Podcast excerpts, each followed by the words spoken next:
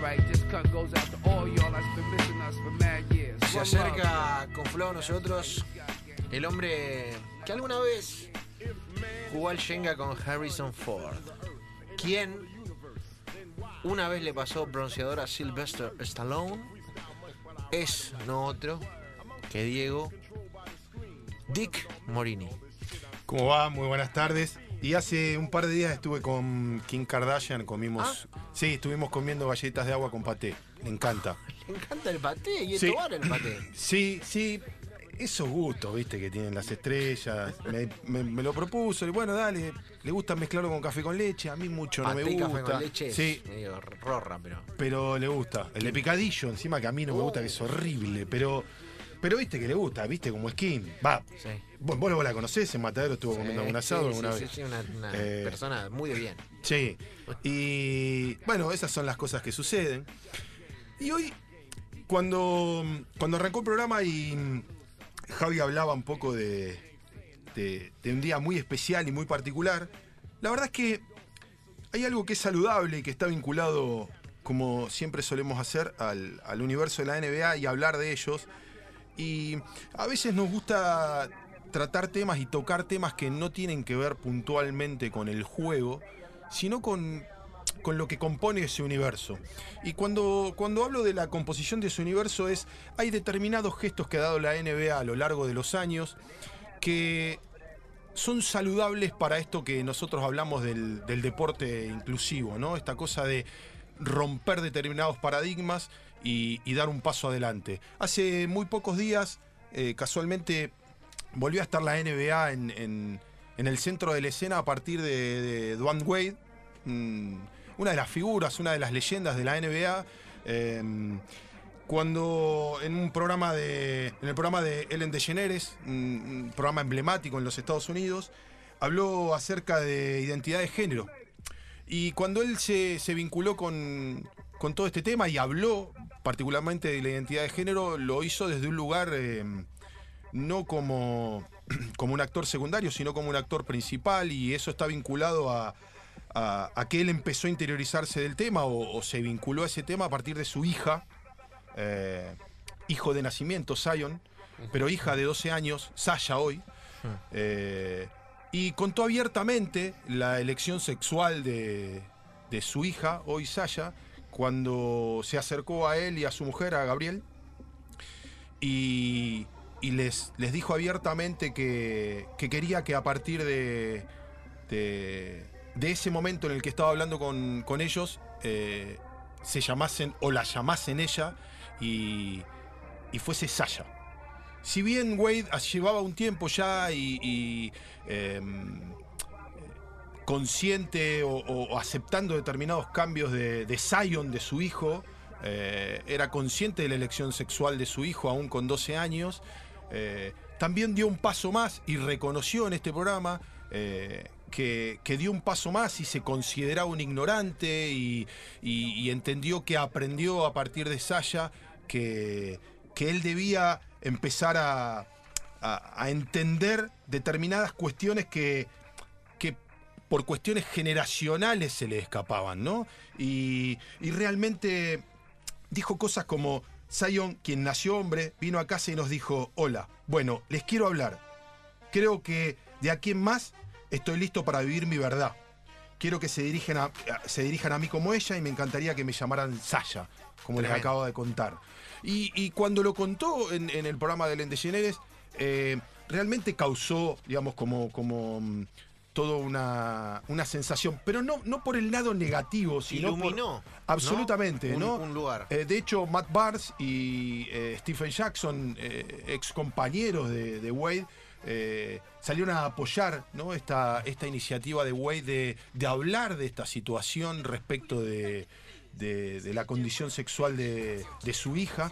Y realmente es, es ejemplificador, pero la verdad es que si nos quedásemos solo con el caso de Wade es como que estaríamos limitándonos más allá de que sin dudas que es significativo. Y la verdad es que podríamos traer el caso NBA para hablar un poco de, de, de identidad de género, de, eliminar la homofobia del deporte. La NBA lleva mucho tiempo trabajando sobre eso.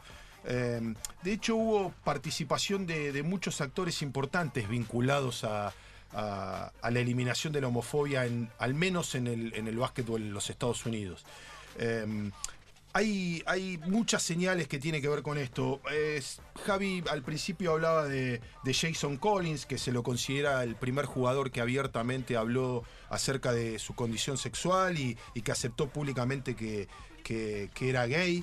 Y, digamos, eh, incluso en ese momento, eh, estamos hablando casi a lo- eh, en 2013, dijo, soy un pivot de la NBA de 34 años, soy negro y soy gay.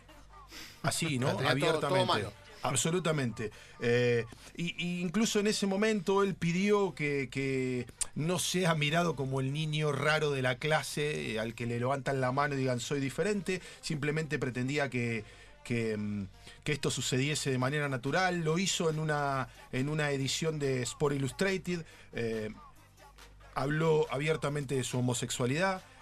La verdad es que él fue contando muchas situaciones en las que se vio envuelto. eh, por ejemplo, eh, no, no- no tuvo una aceptación inmediata respecto de, de- de su condición sexual. Vivió momentos más incómodos, eh, por ejemplo en Utah, cuando, cuando mm, eh, eh, tuvo algún cruce con, con- algún compañero, no, no le gustaron algunas cuestiones que, que le tocó vivir.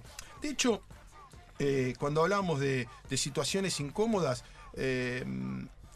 en, el, en el año 2000 Allen- Iverson, una de las figuras más emblemáticas de la NBA, quiso iniciar como una, una carrera así de en el mundo del rap, algo así como hizo Damian Lillard el Así fin es. de semana, ¿no? Eh, la diferencia es que en ese momento, eh, en aquel año, de, de acuerdo a, a- a algunos informes que hizo la página de la NBA, contaban que, por ejemplo, había mm, eh, hizo el lanzamiento de un single que se llamaba 40 Bars y tenía realmente en su, en su letra un contenido homof- eh, homofóbico y misógino y la verdad que no, no causó una... De hecho, impresión. claro, cuando empezó a, a- a conocerse todo, todo este, eh, toda esta situación, la NBA incluso con David Stern en ese momento a cargo como comisionado de la NBA, salió a repudiarlo abiertamente. Él dice que eh, hay, hay, digamos, contaba en ese momento que...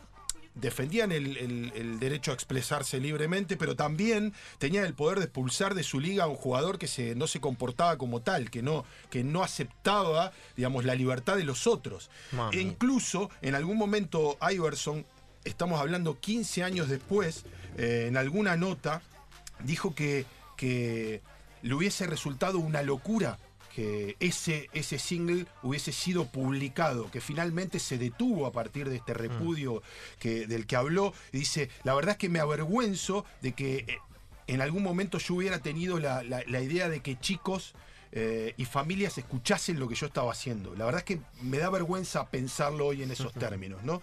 Y la NBA, por ejemplo, en 2016, eh, junto con la WNBA, eh, dieron un golpazo enorme, digamos, un golpazo en el buen sentido, porque en el año 2016 eh, decidieron formar parte de- del New York Pride March.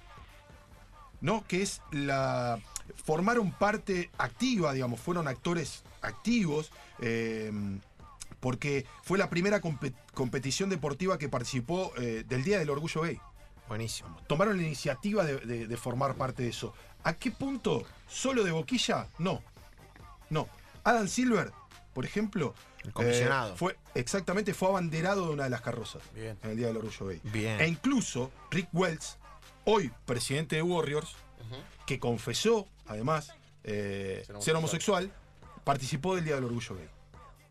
Está bueno.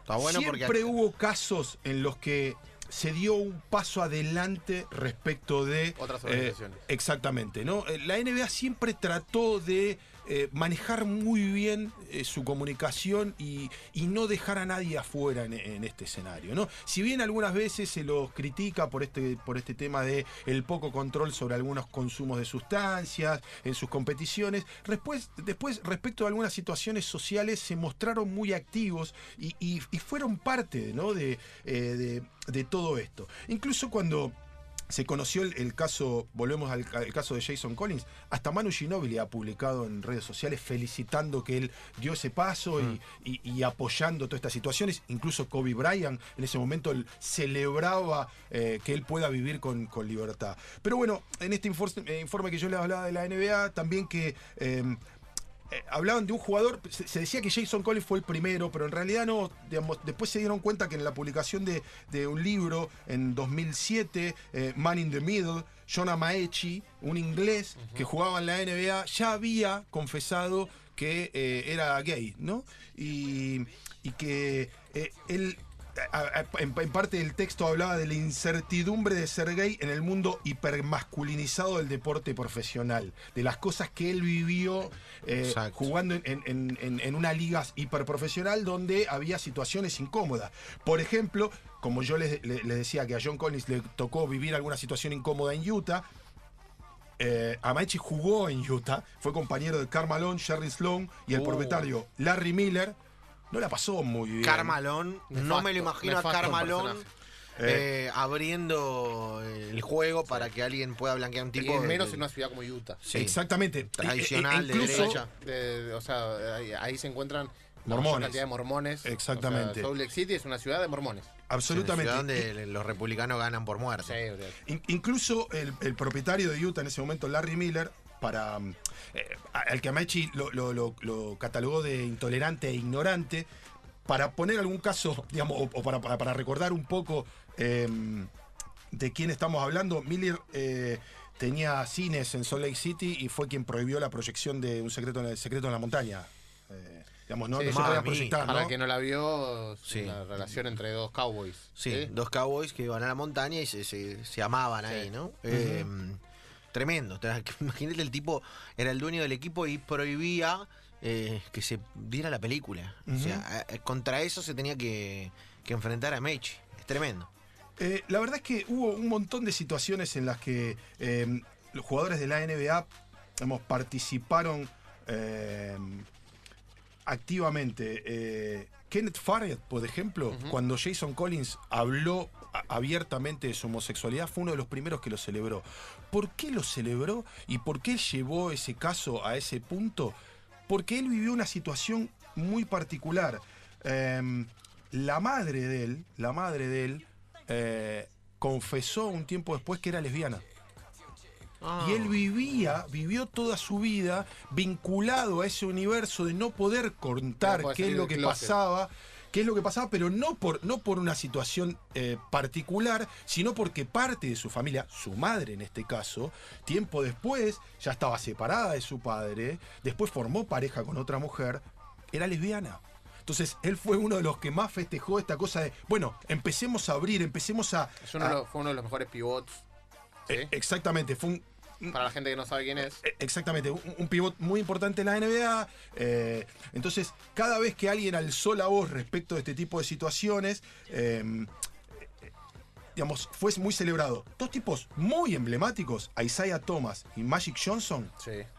también participaron de, de- de la libertad de expresión o elección sexual dentro de la NBA, en el mundo del deporte y en la sociedad. ¿Por qué? En el caso de Isaiah Thomas, Sick Thomas, hijo de Isaiah, en el año 2008 abiertamente le confesó a sus padres y abiertamente lo hicieron público que era gay.